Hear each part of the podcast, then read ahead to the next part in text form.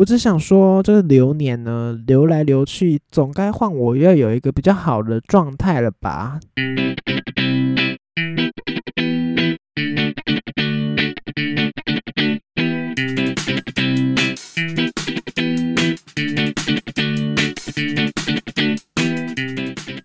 欢迎收听猪爸欧北贡，我是猪爸。OK，我们现在又来到了年底了，又来到，只能说一年真的是很快就过去了。所以今天呢，我想要利用这一集的时间来帮我帮我自己回顾一下，也是帮大家一起来同整嘛一下关于大家二零二二年都。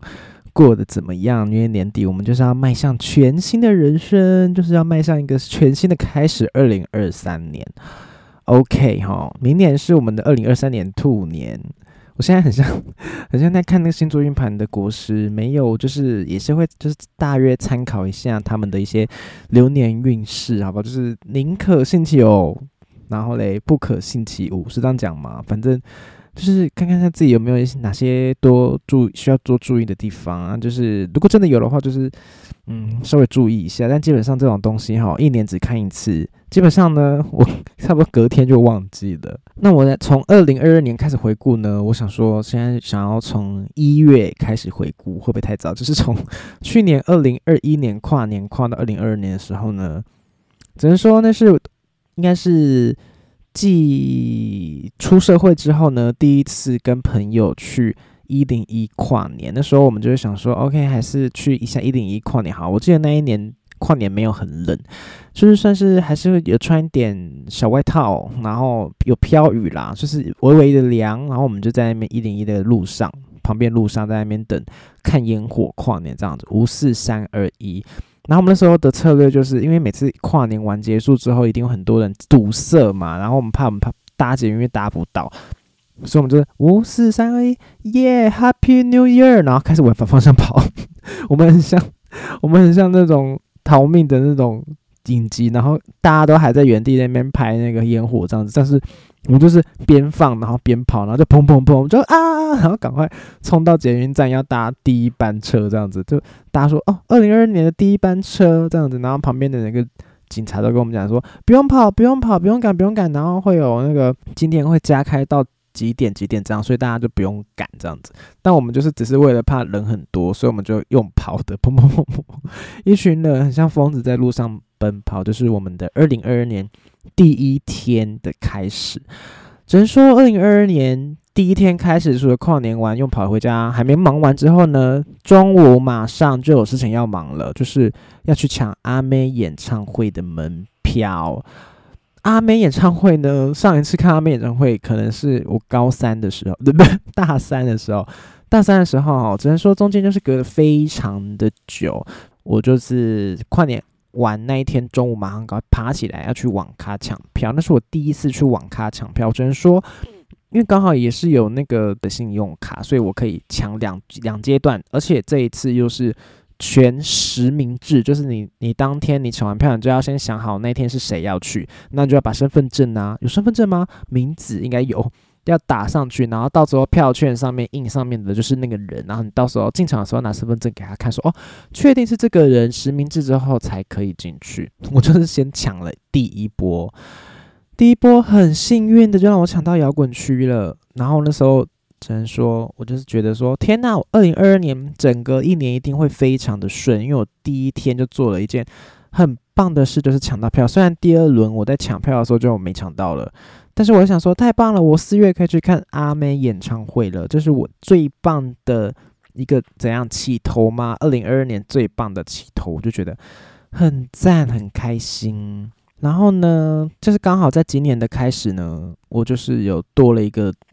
写日记的方式，就是现在可能大家写日记是每天都在写一篇嘛，但是我自己就是帮我自己创了一个东西，叫做我的牙刷日记。因为我平常是使用牙刷，就是大家可能塑胶牙刷用用一整只就丢掉，但是我是用一个牙刷。是它在折折木质的那种，它的牙刷是可以前面的头是塑胶，但后面的头是不锈钢头嘛，后面握把是不锈钢，所以就变成说每次替换牙刷，只要把前面那一段丢掉就好，我就可以一直换一直换。然后因为它就是那个牙刷头有那种一年份的，所以我就变成说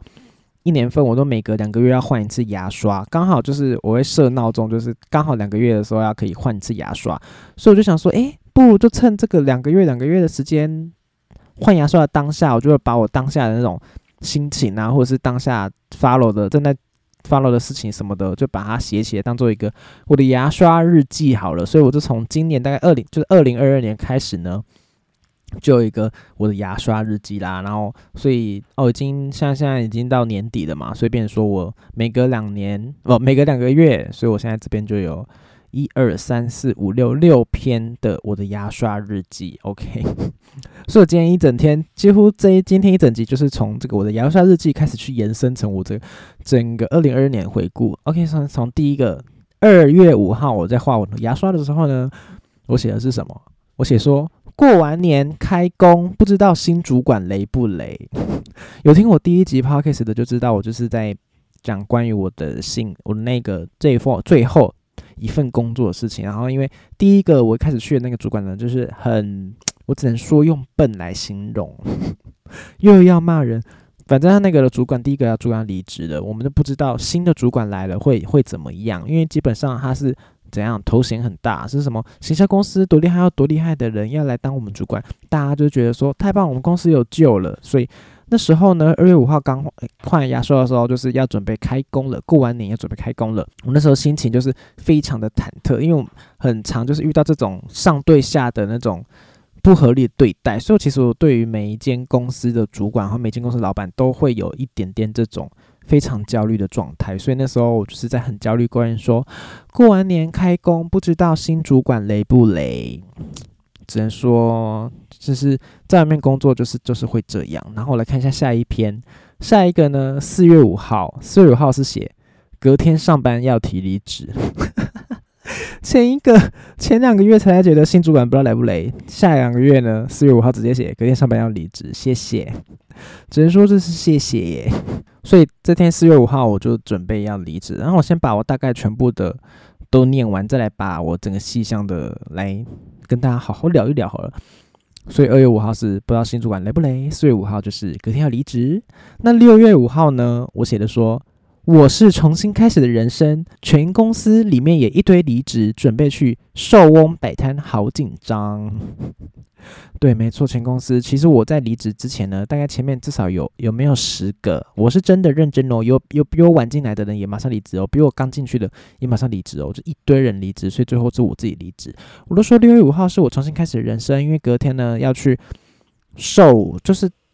就。是会有人会是喜欢那种兽人的创作的作品，然后那个是专门是卖兽兽人。但是我朋友跟我讲说，哎，你这哈就也也不算人类啊，你也算兽，还是你去那边摆摆看？我想说，好啊，我就刚开始要来摆市集跟摆摊，我就去那边看看好了。我想说很紧张，因为我觉得对于市集摆摊一开始我都觉得非常紧张，就是怕现场会有些什么状况之类的，所以。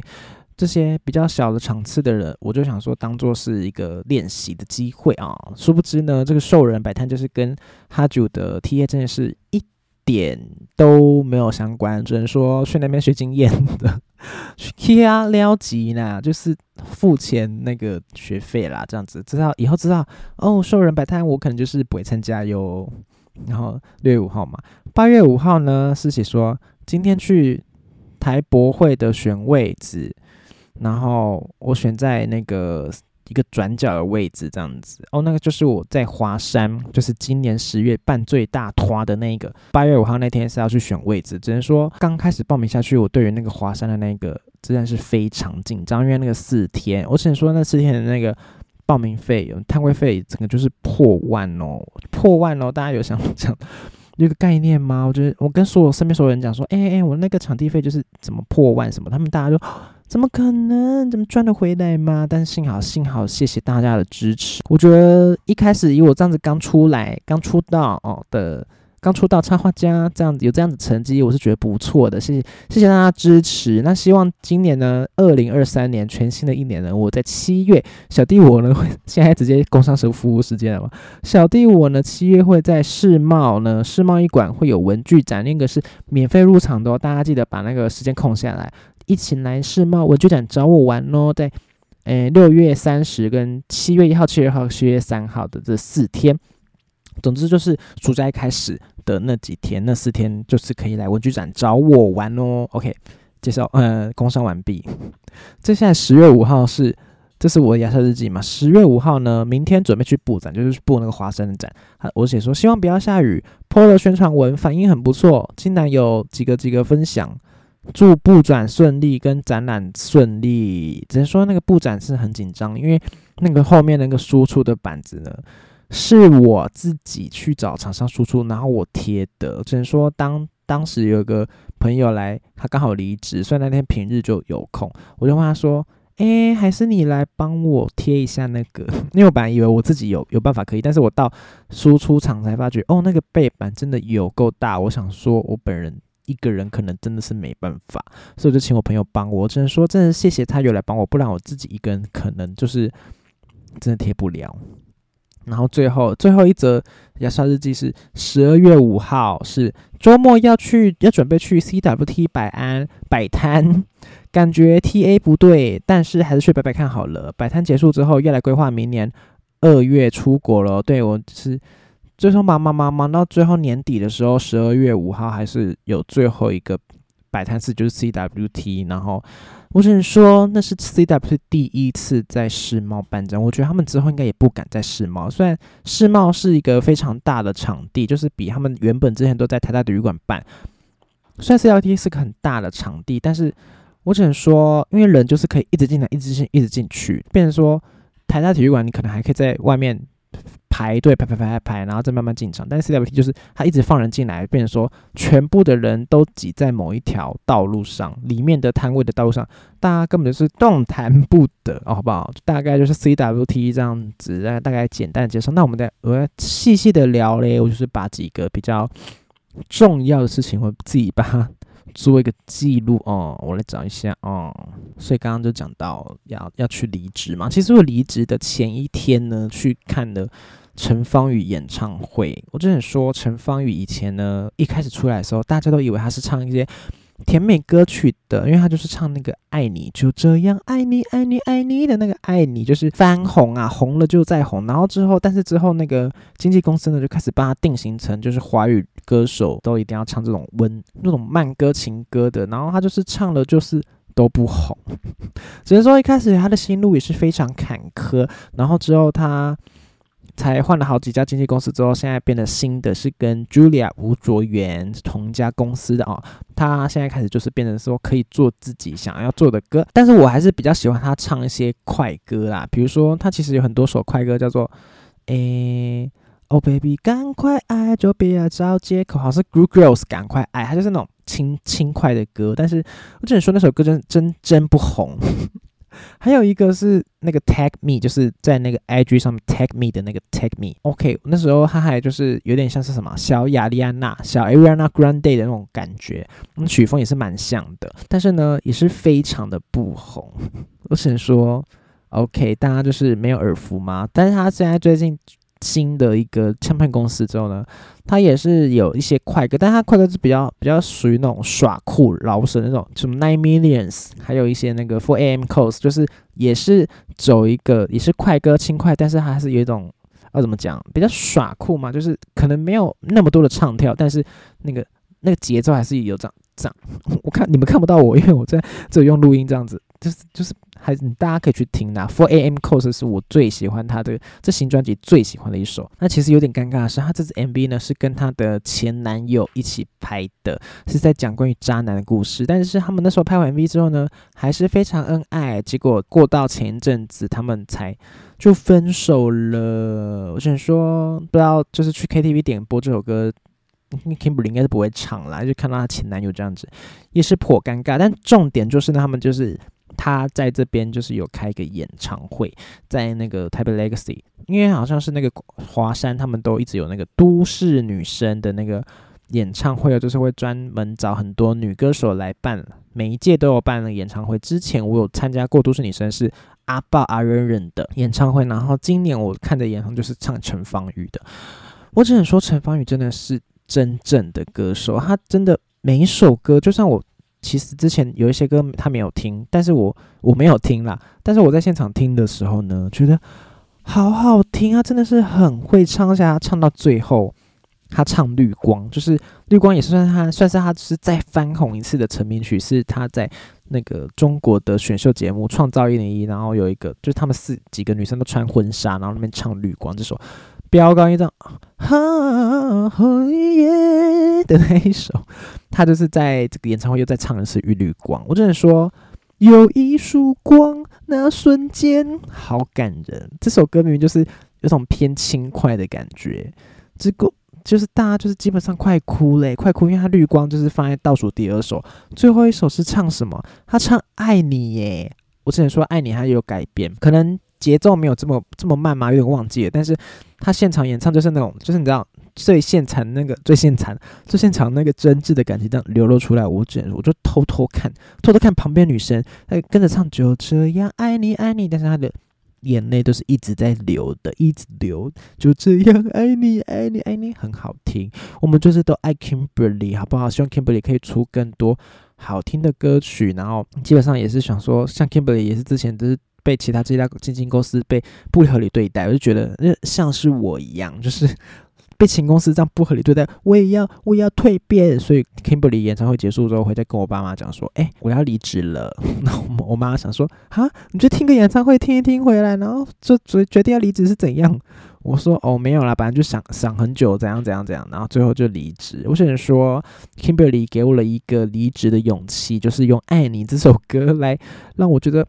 爱你就是要，也是就是爱你，就是他对我唱《爱你》，就是。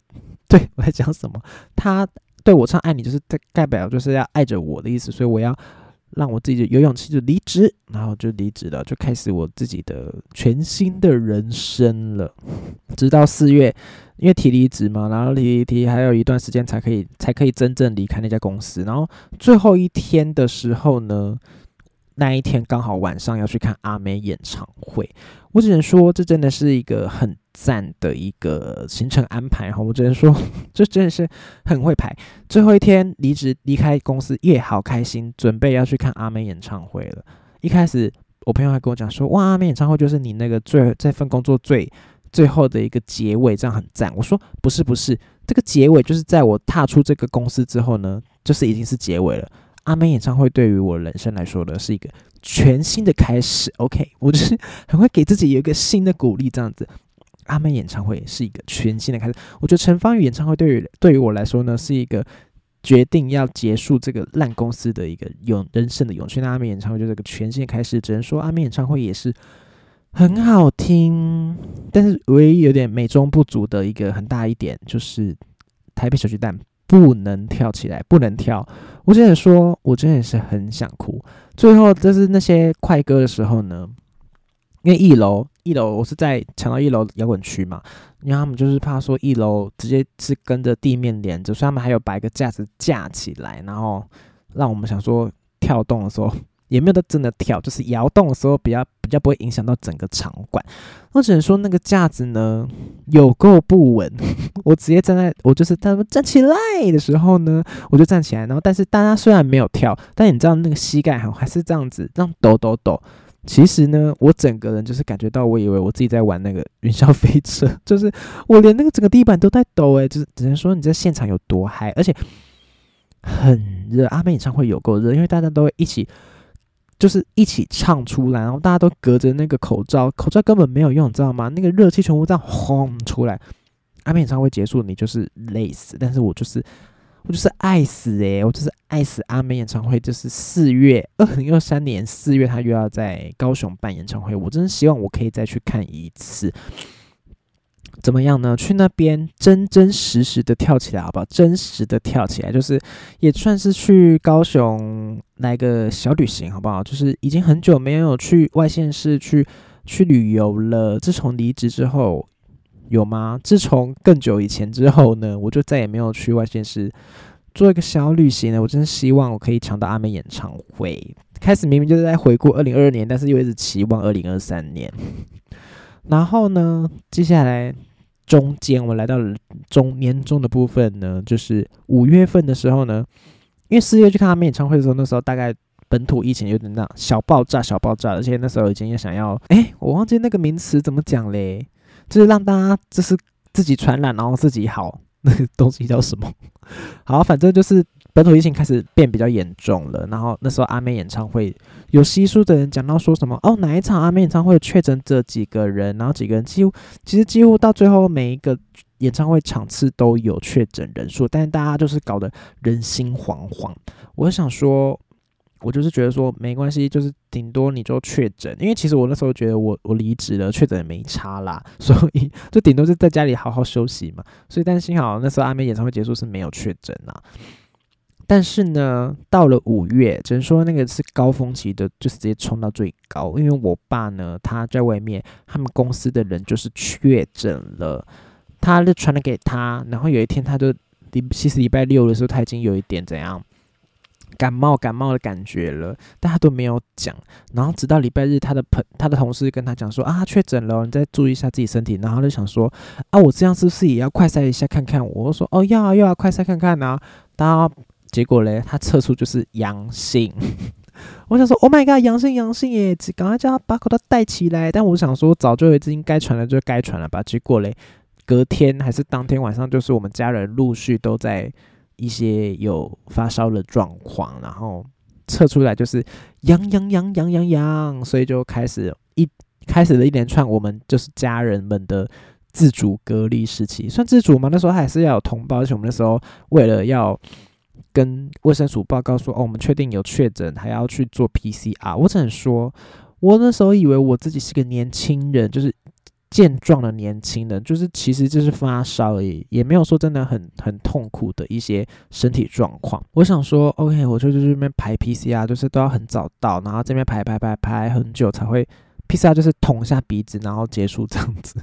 那我就想说，OK，我就去，然后我妈就说她要带个小椅子，我想说没关系，我应该不用带。殊不知呢，我们就在那边等等等。我真的是，我觉得我还是要带小椅子，因为生病的身体哈，你真的是不要太小看自己。生病身体是非常虚弱，而且那时候我们那边排 PCR 的时候还下雨，我整个穿着雨衣在那边排 PCR，我真的很想直接。躺在地上，然后我又没有椅子，我妈就是坐的好好的，但是我不肯叫她说：“哎，你起来了，换我坐了。” 我想说她一定比我更不舒服，所以我就是站着在那边硬顶顶超久，站至少有没有有没有两个小时，总算就是做好 PCR，赶快回家躺着睡觉这样子。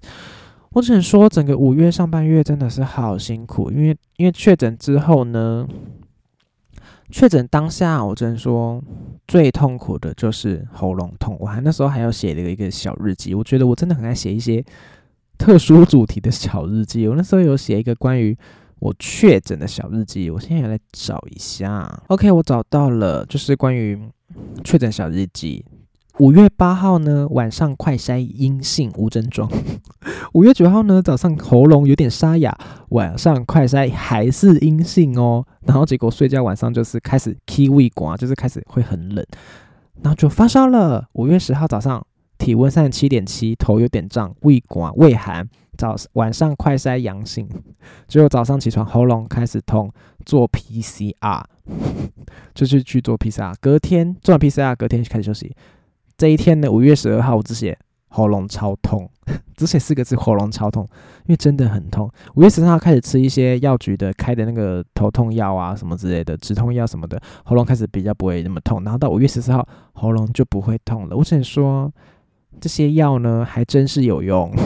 就是你还是要吃一些止痛药，让自己缓解一下自己那个不舒服状况。但是真的。真正的病毒要消失、要被打败这件事情呢，还是要靠自己的免疫系统啦。所以，说大家如果有确诊或是生病的时候呢，还是要多休息，要让自己的身体去恢复。那你吃那些感冒药呢，只是让你表面上不要那么有不舒服的状况。那你真的真实要身体好，还是要靠自己哦。大家平常还是要。好好的照顾一下自己的身体啦。那五月就是我这个关于确诊这件事情。那其实我确诊结束之后呢，大家都会说有一些 long covid 的状态。我想说，我那时候应该也算有吧，因为我真是好想睡，好想睡。我是光是坐在电脑前面，我就是很想睡。因为通常这种想睡的情况呢，只会出现在礼拜一吧，就是礼拜一症候群。就是虽然我现在的工作是属于一种没有那么固定，哪一天要上班。状态，但是我不知道为什么，我不知道是自己身体机制吗？我礼拜一的时候，只坐在电脑前面，还是会超想睡耶。我想说，但是我我 COVID 结束之后，几乎每一天都像礼拜一症候群这样，我坐在那个电脑桌前面，我真的是快睡着，而且我一直在听，我只听蔡依林，我只听 Blackpink 那个 Boom Ba Ya，噔噔噔噔，我就是直接是以为那是催眠曲，要来就噔噔噔噔，直接睡着。也是过了大概几个礼拜之后，开始我才渐渐没有那种嗜睡的状态。不然我觉得我只是走在路上，真的是可以直接马上睡觉的那种。OK，那确诊结束呢，刚好刚好确诊结束，就是觉得很很赞的原因是为什么？十月我去参加那个华山的四天的插画展，我觉得这个华山四天插画展对于我来说是一个，我觉得出社会以来呢，一个算是一个里程碑吗？因为以前出社会前。办的那个展览算是跟系上一起办的设设计新一代设计展毕业展嘛，那时候有大家很多人的支持跟帮忙，所以当初就觉得办展览哦还好，就没有到那么那么辛苦，真的辛苦的是那个场部组跟组织觉组吧。但是这一次呢，我全部都要我自己去完成，然后也是谢谢我身边的朋友有来帮我布展跟拆展，然后还有个朋友他。他可能想说，很想要赶快帮我用用，就他他手还用破皮，整个大流血，我真的是觉得很感谢他。虽然我就想说，天哪，你怎么流血了？血光之灾。但是那时候已经结束，我真的想说，真是很感谢他。然后以及还有一些朋友会介绍我说，厂商啊去哪里用啊，然后来帮我布展，然后什么有的没，我只能说。真是太完美，就是只能让患难见真情吗？这算患难吗？我不知道。就是还有很多来来来看我的一个 friend，然后来找我拍照的 friend，以及还有在那边跳舞，我真是觉得有个荒谬。但是还是很开开心心的就过完这四天的展览了。然后还有很多平常就是有在看我哈主粉粉砖的人也来特别来认亲。说嗨嗨嗨，我是谁谁谁，我只能说，真的是看到你们，我真的是感到十分的怎么讲，有温暖的勇气吗？继续经营哈啾这个东西，然后当然呢，我也是会更继续的 在在经营这个啾吧欧北贡，就是比起插画，我可能还有更多的管道想要跟大家一起聊天吗？一起灌输我我的想法。来观念跟大家一起当交换一些价值观，因为比起比比起什么拍 YouTube，其实之前也有想过拍 YouTube，但是其实呢，就是前几集有那个算命算命师的有跟我讲说，我就是会那种做事都不专精。突然想到一个，就是想要做什么做什么，我就是觉得嗯嗯，后来想想嗯，我真的有这个这个毛病啊，所以就变成说，我现在真的是最主要把我的哈 u 的图文超专案。专案专业做好，那我们我主要副业呢，我就是觉得就是把这个 podcast 继续经营下去啦。这四天就是感到非常多的爱，就是感谢大家。之然后呢，十月结束之后是我们的十一月，其实十一月是我的生日，但是基本上我这个生日哈算是偏比较喜欢低调进行，因为其实我有一次不知道在某一年的生日。别人的生日的时候，就是吃到了阿莫蛋糕的蛋糕，然后是那个意大利焦糖马氏卡邦卡士马邦，反正就是那个上面铺一层个黄金黄色焦糖的那个蛋糕。大家就如果有去阿莫的蛋糕店看到的话，就是就是那个圆形的。有一次高中的同学们在庆生的时候，我就是吃到那个蛋糕，我想说。Oh my god，真是超 delicious，超好吃！我想说，我以后每天生每年生日我都要买这蛋糕，所以就从从高中那一年开始呢，每一年生日蛋糕都是我自己去买。诶，我之前有讲过吗？反正我自己去买，但是是我妈拿钱让我去买，我不可能我自己还要自己出钱买，也太可怜了。那因为平常我们家附近有一家蛋糕店叫做。芝米尔蛋糕，我只能说它可能会不会算是树林树林特产嘛？没有，只是只是我自己认为。但是芝米尔蛋糕的蛋糕呢，真的很好吃，就是就是它呢，就是那种一般传统的那种水果蛋糕，然后上面是可能 maybe 你的父亲节、母亲节上面画个爸爸妈妈那种，但是它里面内馅内层哦。因为我们每年每每次有人生日或者是节日都会买那蛋糕，但是我不知道是因为我从小吃到大习惯还是怎样，因为它那个内内馅就是那种海绵蛋糕体，它那个就是很柔软，然后然后那个芋芋头它夹层我们都是选布丁跟芋头，布丁呢不会到很甜，但是就是还是有吃到那种 QQ 的口感，然后还有点布丁的奶奶味道。那芋头呢，我平常真的是不爱吃芋头，为什么这一集变成在介绍蛋糕呢？我平常真的是不敢吃芋头，今天天闻到芋头我就想吐。但那个芋头泥呢，很绵密，有够绵密，然后甜甜的。然后这当蛋蛋糕体就是就是很 Q 弹的那个蛋糕体，然后就觉得很新鲜，然后那个都要跟他讲我要现做，然后那个生日蛋糕都吃那个，从小到大都生日都要吃那个，但是直到有一年开始，我就是买那个阿莫蛋糕之后，我就每年都拿买买阿莫蛋糕，所以我今年二零二二年的那个生日呢，我也是怎么样，就是我妈就说来来来，这钱给你去买阿莫蛋糕，我说好好好，因为基本上那个啊，我们家附近那个知名的蛋糕一颗也是快要四百多五百多吧。但我那个阿莫蛋糕呢，只要三四百哦，就是整个就是便宜了一点点，但是又又超甜超好吃。我只能说，我每年生日都是这样过，今年也不例外，也是差不多这样子。但是呢，十一月让我比较比较比较难过的一点是，我们的十一月月底的选举。我知道大家对于地方政治的选举其实没有热衷度那么高，就是没有到总统大选那么高。那我觉得今年大家除了热热度没那么高之外呢，我觉得，嗯，可能性质也不一样吧。因为你觉得地方地方的选举的人，就觉得说看谁是有在地方做事的，那就投给他。那如果是上，如果是在那个总统大选的的时候，大家就会比较关注，可能跟国际上有关的啊，还是跟怎么样有关，就是就会选出比较他们心目中想要跟国际上有关的那一个候选人。来去选，而且毕竟上是年轻人，可能当初那时候因为韩国语的关系，所以回来回来投，所以就变成说投票率是高高高啊。但是这一次因为地方大选，大家回来的投票率偏低，而且基本上连我看天有朋友说，他就是家里就是住在那个投票的地方，他也不去投。我真的是，我只能说就是有点有点小难过，不知道哎，平常平常就不会觉得说。跟别人价值观不同也没什么关系，但是，一到了这个这个选举的时候呢，因为毕竟上，毕竟我自己就是个人觉得选举这件事情是这个自由呢，真的是得来不易。这个这句话不知道讲过八百遍、几百遍了。因为每当我们人类可以去选择，我们人民可以去选择我们自己的未来，这些都是我们前人去前人去。所所争取起来的这个权益，就像我现在可以在这边录 podcast 跟大家聊天，这也是我们的自由啊！自由就是透过我们民主去选出每一个不同的领导，不要讲领导人，好像中国用语哦的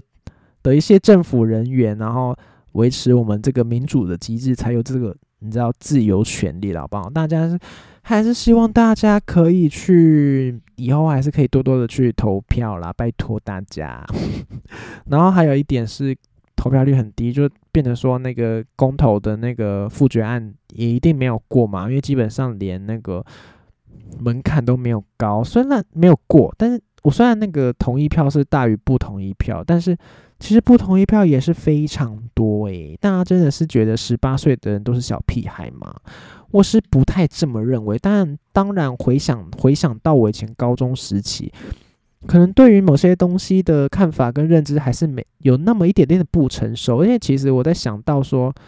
为我记得以前也回到高中，就是那时候我已经大学的时候，我又回到高中的时候，我想说，嘿，他们竟然还有一个盒子，我不知道现在还有没有，就是那时候智能手机。他们现在智慧型手机已经比我高中时期智慧型手机还要普及了嘛，而且包括网络什么之类。他们 maybe 现在每个人都有网络，我不知道。但是我那时候到大学的时候回去高中找老师的时候，他们竟然有一个箱子是专门放手机的箱子，诶，以为是当兵吗？我想说。嘿，你们这群高中生的自制力有这么低吗？因为我觉得，因为至少基本上升上大学之后，你已经要为你的学分、为你的课、你的课选课去做负责嘛。那你那毕业之后，你就是为你整个人生要去做负责。所以我就觉得说，为我自己做负责这件事情，我已经变成说已经稀松平常了，已经就觉得说我要为我自己人生做负责。但可能对于高中生他们来说，他们也是觉得说。他们可能没有想到那么远，所以就变成说他们可能自制力还是什么各方面条件不一定是每一个人都有这么相对的成熟，所以才会变成要用一个比较规定的东西，就是那个手机箱，你要去把你手机拿出来放在前面，按你的上课就不能偷滑，只能是全是这样。基本上，我就是觉得不同年龄层还是有不同，他们去想要去做关注的事情。那我就觉得说，如果今天将投票权下放到十八岁，我是觉得这个也是蛮赞的啦。又讲远，OK，现在就是。最后呢，就是走到我们十二月的部分。十二月部分就参加 CWT 嘛，但其实我是参加 CWT 最最让我觉得惊讶的一点是，我那时候一去 CWT，我以为就是比较多偏动漫角色的同人二创的东西。那预计是希望看看有没有一些晋级的巨人的东西可以可以喜欢的可以买，但基本上因为人真的超多，我也没有什么在逛，我就是坐在我的位置上，但。人人超多，真的是还蛮多人有来支持哈朱达，真谢谢，就是从 CWT 认识我的人，就是在那边跟你说声谢谢阿里嘎多ございます。CWT 让我一个比较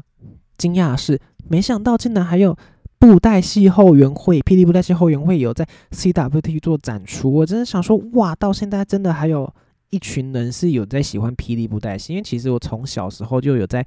又在爱布袋戏，是是在爱那个黄俊雄的布袋戏，是在演苏养文跟那个钟嘉玲，大家就是最耳熟能详，就是以前在很久很久以前，在那边禁止说国语的那个期间呢，就是国民军政府刚从中国来台湾那段期间，那时候其实台湾的选择娱乐性选择没有很多，那时候黄俊雄布袋戏就是算是第一个在。从野台戏搬到电视做电视木偶、电视布袋戏的人，然后那时候就是演苏养文跟那个总演里面史艳文跟常静人这个戏嘛，只能说那时候算是大家就是都在看，就是因为那时候娱乐选项没有多，所以变成说大家都在看苏养文。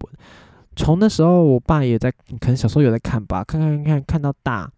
所以我小时候跟着我爸看那个素养本的时候，就觉得说，哇，这个木偶真的是刻的有够好看，然后衣服真的是长得有够好看。我只能说，如果以一个刻板印象来讲的话，芭比娃娃是女生的娃娃，那布袋戏可能就是男生的娃娃了。因为男布袋戏这种，因为其实布袋戏也是从那个中国闽粤那边传过来的。那如果他们想说要演，都是演一些。嗯，就是那种《三国演义》啊，那种比较偏男性角色的故事，我也不知道为什么，可能就是也是跟重男轻女有关吧。而且毕竟基本上布袋戏要演的人，可能要因为你要拿那那一身，然后然后拿来拿去拿来拿去，然后铿铿锵锵，就比较多男生会去从事做演布袋戏这个这个东西。所以基本上小时候就是看布袋戏的，通常都是比较多男生，但身边也是有很多女生女粉丝也是喜欢布袋戏的，好吗？因为里面的木偶角色真的是长得。有够帅，我觉得就是有点像是你会喜欢动漫角色的的的看法一样吧。你也会喜欢布袋戏里面角色，因为里面真的很帅，而且里面的人都是长发，虽然里面的人都是白头发，我不知道为什么，就是素环这也是白头发，然后很多一些有的没的都是白头发，但是他们还是长得很帅。我只能说小时候就是喜欢看布袋戏，然后可能真的喜欢的原因是因为他的木偶长得很好看，然后戏服真的很精致很美，就是。都很想要，每看到一次布袋戏，我都很想要买一尊木偶回家。那一尊小时候看要三万块，现在可能也是要五万吗？我不知道，有个贵。虽然那个钱现在是买得起的，但是我真的不知道买一尊回去要干嘛，就放在那边吗？我不知道。总之就是这样。然后就在 CWD 看到很多布袋戏的那个会员会，就是想有点回到起以前我一些童年看布袋戏的时候。然后呢，最最近最最压轴的最最重重点的是呢，他们有这两天呢。他们都有一些舞台表演在 CWT 那 CWT 那边。那我们知道现在最大宗的布袋戏，我们知道没有？只有我知道。这布袋戏布袋戏最大宗的是霹雳嘛？霹雳布袋戏就是黄俊雄的儿子黄文泽开创的霹雳布袋戏，就是我们熟知的素还真啊，那些都是霹雳布袋戏。那黄俊雄自己本身已经快要退休的时候，他的儿子。Oh my god！完全忘记他的名字是黄立刚吗？对，黄立刚他自己有开创，就是借着史艳文这个角色继续延续下去的一个布袋戏，叫做金光布袋戏。我只能说，因为随着大家的娱乐选项越多元，然后就是说布袋戏这个文化还是希望大家可以继续好好的保持下去。所以，比如说最近，因为前阵子黄俊雄就呃乱讲话乱讲话，黄文泽就是霹雳的那个。创始人过世了，那变成说现在唯一的比较说比较有名的接班人，布袋戏接班就是那个黄立刚嘛，就是这金光布袋戏跟霹雳布袋戏，虽然希望可以就是一继续合作来把我们的这个布袋戏文化继续发扬到国际上这样子，然后他们就有在在 CWT 那边表演去做一个合作，就是霹雳布袋戏加上金光布袋戏的一个木偶的表演舞台表演，我只能说真的是。我觉得是很感动诶，就是以前可能都会，我以前可能都会觉得说，哇，霹雳跟金光是不是都打打对台，然后互看对方不顺眼？但其实没有，他们就是为了布袋戏这个文化可以继续吸收，然后把台湾这个最好的文化呢继续传下去，我是觉得很赞，很赞。只能说。布袋戏这种东西，我是可能未来可能找个时间点，我可能还是会买一尊吧。对，为什么最后是这个结论？二零二二的结论是未来希望看到布袋戏，还是想要再买一尊吗？I don't know，那一尊也是有点贵哈。OK，好，就是希望呢，明年二零二三年呢，因为基本上我就是也是有看很多，虽然一开始以前可能就想说哦不相信啊，不相信那些算命的，但是。基本上呢，算是我上一次录过那个算命那一集 podcast 之后呢，我觉得应该算是越来越爱看唐启阳，怎么办？越来越爱看天蝎座，因为基本上我上升天蝎，然后太阳也天蝎，所以我就一直在看天蝎座的那个诶。天蝎座的那个 什么明年流年，然后什么之类的，然后都有在看，然后以及那个小梦老师啊，大家应该也是蛮熟悉小梦老师吧？因为他以前好像算是算塔罗牌，但他后来也会看一些流年什么之类，不要吧，越写越越学越多。他就说明年呢，兔年的时候呢，人那个。运气最旺的会是属猪的，因为我本人猪爸，我本人就是属猪的。我只想说，这个流年呢，流来流去，总该换我要有一个比较好的状态了吧？小木老师就说，兔年呢就是猪年最赞的，就是他说财运会很赞，然后工作会很赞，然后那个桃花也会很赞。我只能说，我真希望赶快赶快过年。好啦，就是今就是大概就是这样。这今回顾了整个二零二二年呢，我是觉得我是觉得蛮赞的，因为是因为我算是变成没有正职了嘛，就是会有一些兼职跟一些接案。就是大家如果有接案的问题的，不用不是问题，大家有接案的工作呢，可以多多就是发案给我，帮你完成了。我就我效率非常高，大家就是可以多多跟我合作。因为以前在虽然有正职这个稳定的稳定的工作，但是我。无时无刻都在写那个牙刷日记的时候，当初一开始有讲那个牙刷日记的时候，都会想说：哇，我这个月这样子好像战战兢兢的过到这个月，那我不知道下个月是是会是长怎样，感到十分焦虑，就想说会不会公司突然一个巨变，然后我就会生命受到威胁，也不是说生命，就是就是这个职职涯生命受到威胁。那但是当我真的离职之后，我真的开始做一个我想做的事情的之后呢？我每次写牙刷日记，我都是怀抱着觉得，哇，我这个月过过得好快乐，也不说好快乐，也是会有很多很紧张的事情啊，摆摊什么之类的，很觉得过得很充实。那我是算是变成心态改变了，变成说我真期待未来会发生什么事情，我真的是期待说，不管是。就是又有新的展览或者是新的合作的话，我就会觉得哇很开心。虽然会有可能会有一些压力，但是我已经不像以前有工作的时候，是对于未来感到非常紧张、焦虑那种，我是觉得不健康的心情啊。只能说希望大家二零二二年过得还。圆满，就是你可能要用自己的一些观念再去把它转成圆满的状况之后，大家一起期待我们的二零二三年呢，也希望那个大家可以一起出国出去玩了，然后疫情就是逐渐的受到控制，COVID-19 拜拜的，希望大家一起回复最原本我们比较比较自由、比较赞的那种生活方式啦。OK。那我们这一集就到这一边喽。如果喜欢我这个节目的话呢，记得到我 Apple Podcast 或者是随便你是哪一个哪一个 Podcast 呢，就是按下追踪就可以收到最新一集的通知。以及 Apple Podcast 啊，上面是可以画五颗星，然后留言给我。那最后到 IG 去找找到我，还要打 IG 找 achoo 零四二零。那我们就明年见喽拜拜。